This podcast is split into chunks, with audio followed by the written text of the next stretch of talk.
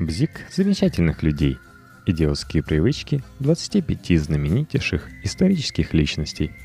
Какие бы вредные или странные привычки ты не имел, мы всегда на твоей стороне. Поэтому сегодня ты услышишь список странностей и слабостей, которыми были подвержены величайшие люди в истории. Теперь на просьбы не горбиться и вынуть носки из холодильника ты смело можешь сказать «Я-то что?» Вот Эйнштейн, например. Текст Кати Чекушиной для журнала «Максим». Иосиф Сталин. Сталин был известен своим пристрастием к простой одежде, причем одной и той же. Если он привыкал к какой-то вещи, то носил ее до упора. Выходные туфли у него имелись только одни, еще довоенные. Вспоминает телохранитель вождя А.С. Рыбин. Кожа уже вся потрескалась, подошвы истерлись. В общем, дышали на ладан. Всем было страшно неловко, что Сталин у них на работе и в приемах, в театре и других людных местах. Вся охрана решила шить новые туфли.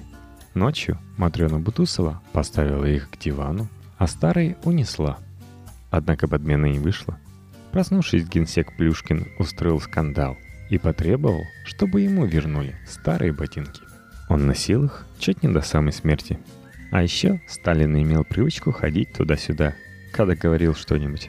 При этом он, если удалялся от слушателей или поворачивался к ним спиной, совершенно не заботился повышать голос.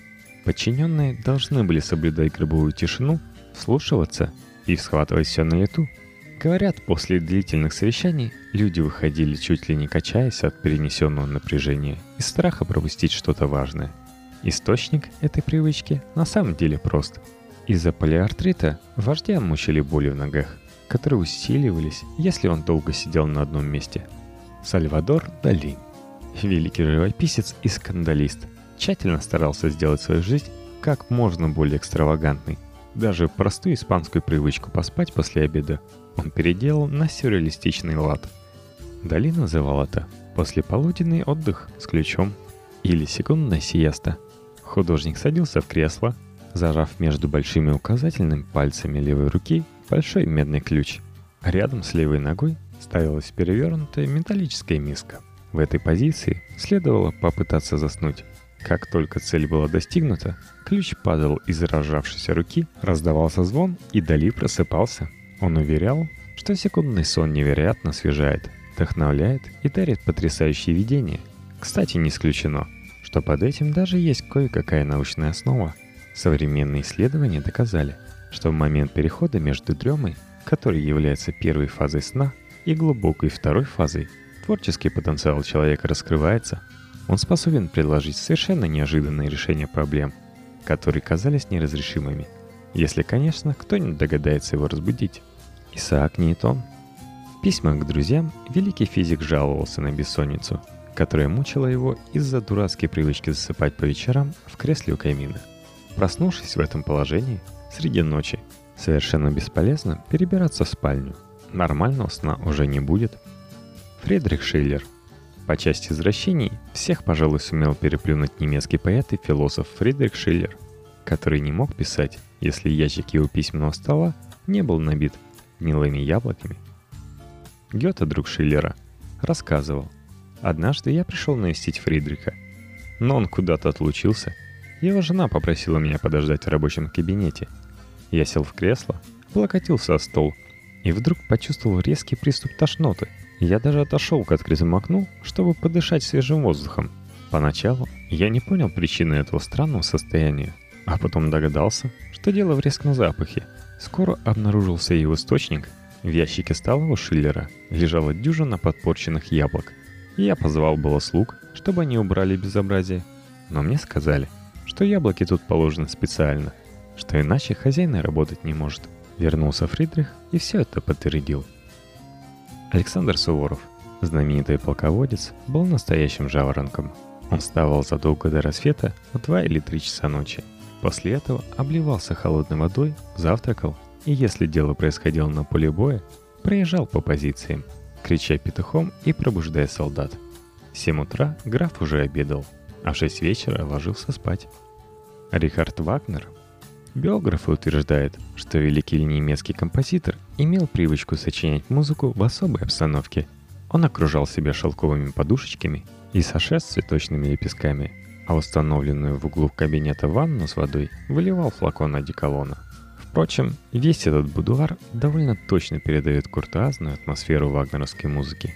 Некоторые исследователи также открывают нам такую интимную подробность из жизни гения, как пристрастие к шелковому нижнему белью. Об этой подробности, возможно, постеснялись бы писать в честном мужском журнале, если бы сам Вагнер не объяснял эту свою слабость регулярными воспалениями кожи, которые не позволяли ему носить обычное белье. Наполеон Бонапарт, французский полководец, известен своей маниакальной любовью к горячим ваннам. В мирное время он мог принимать ванну по несколько раз на дню. Специальный слуга должен был следить за тем, чтобы вода в ней всегда была необходимой температуры. Наполеон отмокал не меньше часа, диктовал письма, принимал посетителей. В военной экспедиции он обязательно брал с собой походную ванну. Под конец жизни на острове Святой Лены незложенный император почти весь день проводил в горячей воде. Помимо того, что Наполеон получал от этого гигиеническую пользу и удовольствие, он считал ванны прекрасным средством от геморроя, которым страдал с юности – еще одна характерная привычка Бонапарта – очень быстро, невнимательно и неопрятно завтракать, всегда в полном одиночестве. В комнату бывали допущены просители или жена с ребенком, но никого из них Бонапарт не приглашал за стол. Император требовал, чтобы все блюда приносили одновременно и ел сразу со всех тарелок, не делая различия между первым, вторым и десертом. Обычно завтрак занимал не более 10 минут. Что касается знаменитой треуголки – то Наполеон действительно носил ее постоянно во время своих походов. Однако шляпы часто менялись. В гневе полководец имел обыкновение бросать их на землю и топтать ногами. К тому же под дождем фетровая треуголка довольно быстро размокала.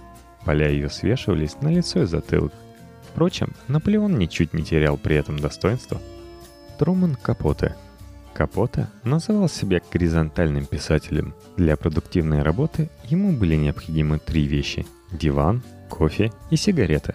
Впрочем, во второй половине дня кофе заменял стаканчиком бренди или виски. Строго в положении лежа Капота писал простым карандашом на бумаге. Он не признавал печатных машинок. Иоганн Вольфган фон Гёте имел привычку каждый день купаться в реке Ильм, которая протекала рядом с его домом. Еще Гёте обязательно открывал на ночь окно, а иногда даже спал на веранде, в то время как его современники и соотечественники считали сквозняки главным врагом здоровья. Генрик Ипсон, норвежский драматург, тоже имел довольно странные отношения со своей музой. Во время работы Ипсон периодически смотрел на портрет шведского драматурга Августа Стринберга, которого люто ненавидел.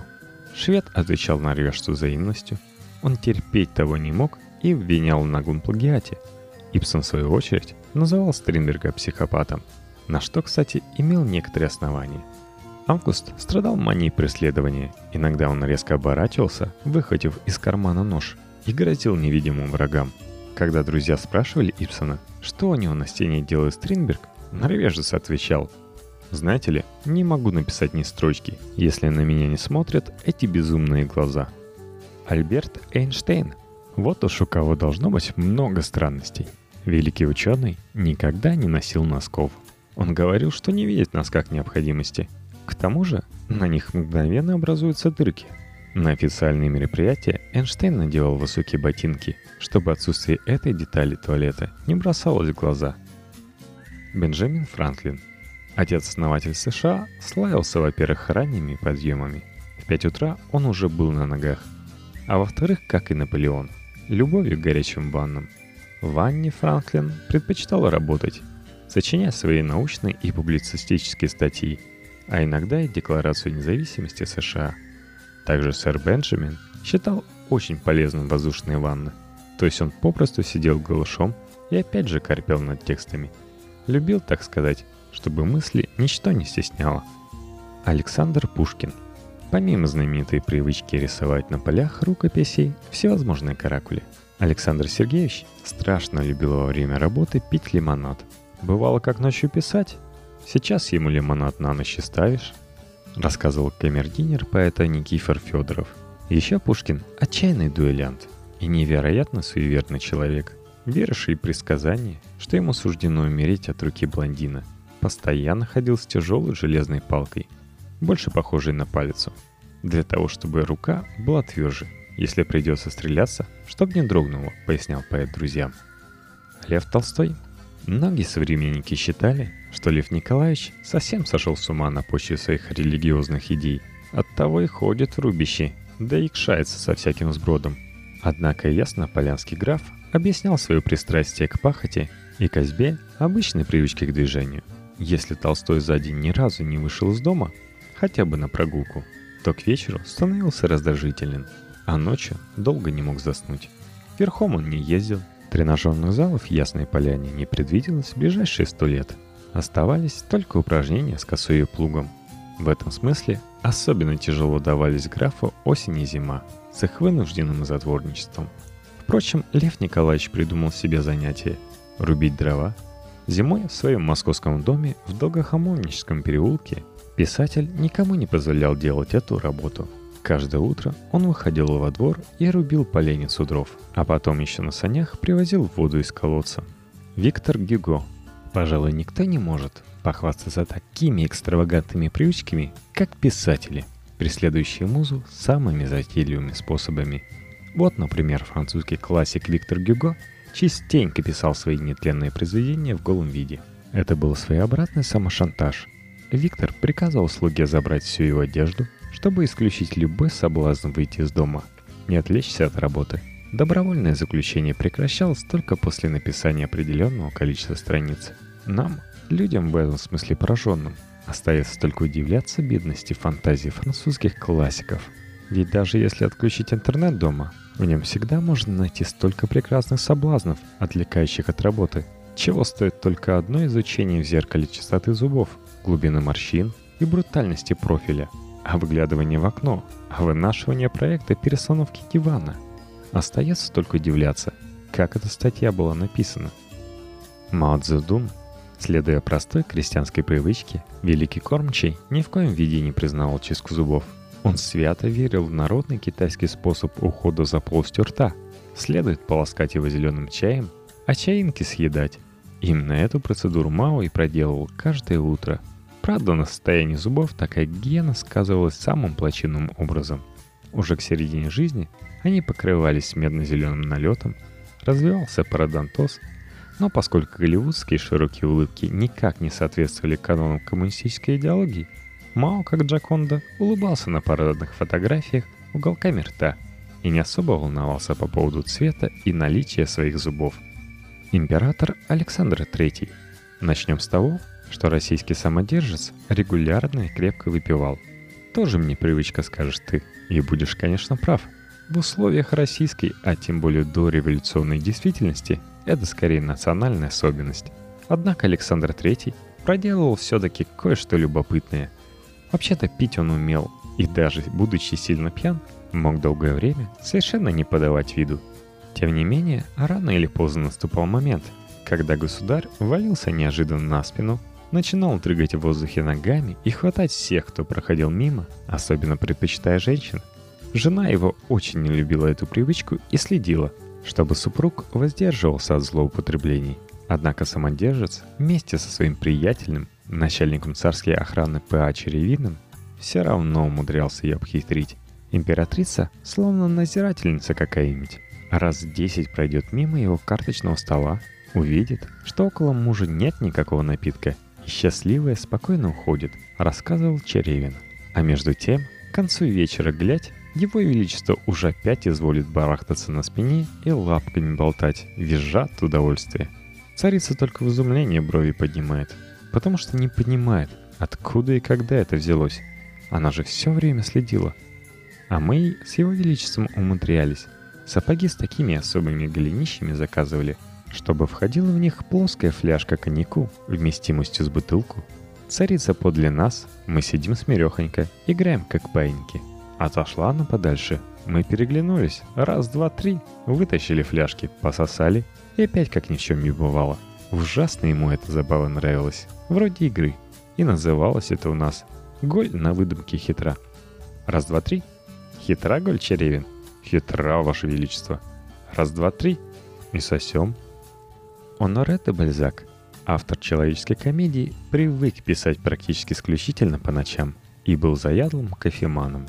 Кофе проникает в ваш желудок, и организм ваш тотчас же оживает. Мысли приходят движение. Писал он. Ставит образы, бумага покрывается чернилами. Помимо чернил, рукописи Бальзака были покрыты следами от кофейных чашек.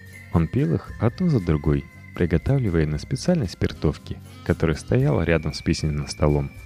Благодаря кофе писатель мог работать по 48 часов к ряду, однако Рачи считает, что эта привычка во многом и стала причиной его смерти. Не выдержало сердце. Томас Эдисон, великий изобретатель, постоянно хвастался друзьям, что он может обходиться всего тремя-четырьмя часами сна в сутки. С одной стороны, это была правда. Эдисон ложился в постель не более чем на 4 часа, однако у него была привычка в течение дня несколько раз задремывать в самых неподходящих местах. Томас мог заснуть в кресле, на лавке у себя в лаборатории, шкафу и даже чуть ли не облокотившийся лабораторный стол с реактивами. Как правило, этот сон длился около получаса и был так крепок, что разбудить изобретателя в этот момент не было никакой возможности. Александр Дюма, отец, французский писатель, имел довольно странную привычку. Ежедневно в 7 часов утра он съедал яблоко по триумфальной аркой.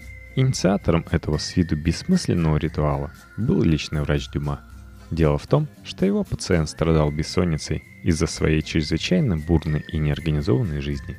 Необходимость вставать в 6 утра, чтобы дойти до арки и съесть проклятое яблоко, должна была побудить писателя ложиться пораньше и организовывать свой режим.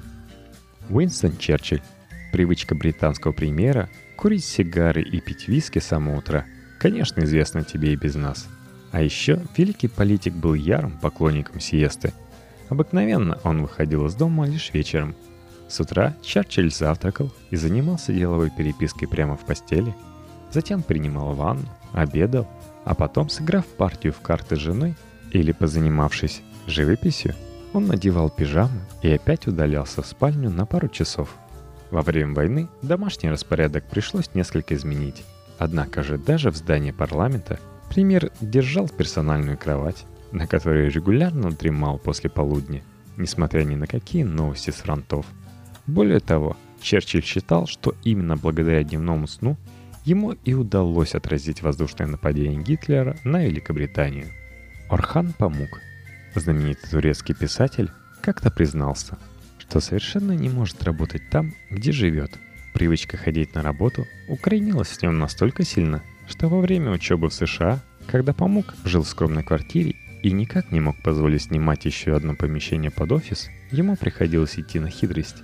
Утром, перед тем, как начать писать, Архан завтракал, прощался с женой, выходил из дома, некоторое время кружил по окрестностям, затем возвращался домой и сосредоточенно, ни с кем не разговаривая, садился за письменный стол. Уильям Фолкнер. Никого не удивишь писателями, которые творят состояние алкогольного опьянения. Но вот у Фолкнера была более оригинальная творческая манера. Он работал исключительно с похмелья. Этому искусству его научил писатель Шерлот Андерсон, когда они познакомились в Новом Орлеане. Дело было в разгар сухого закона, и Фолкнер подрабатывал бутлегером, нелегально торговал алкоголем. Они встречались с Андерсон после полудня, пропускали по стаканчику, потом еще и еще. Уильям почти все время слушал – а Шервуд блистал красноречием. Однажды Фолкнер зашел за другом не в обычное время, а прямо с утра, и застал его в странном, почти экстатическом состоянии. Тот быстро-быстро записывал что-то. Если так живут писатели, то это жизнь для меня. Подумал будущий классик американской литературы и позаимствовал у Андерсона секреты мастерства. Барак Обама, афроамериканский телохранитель первого чернокожего президента США Риджи Лав, ты заметил, как мы политкорректно избегаем слова «негр», недавно покинул свой пост и дал несколько интервью о личных привычках Обамы. В частности, мы узнали, что Барак терпеть не может автомобильных кондиционеров и даже в самую отчаянную жару не позволяет их включать в президентском авто. «Это меня прямо убивало», — пожаловался Реджи. «Мне очень жарко, я потею. Я ему говорю, здесь 30 градусов в этой душегубке. Я сейчас сознание потеряю». Лев Ландау Летом на даче ученый очень любил раскладывать пассиансы, особенно такие, где надо было просчитывать варианты. Даже самые сложные всегда у него складывались. Это вам не физика. Тут думать надо, говорил он. Если у вас еще более экзотические привычки, то заходите в группу вечерних чтений vk.com подкасте и обязательно опишите ваши привычки в комментариях под выпуском. Кто его знает, как ваше имя будет записано в историю потом –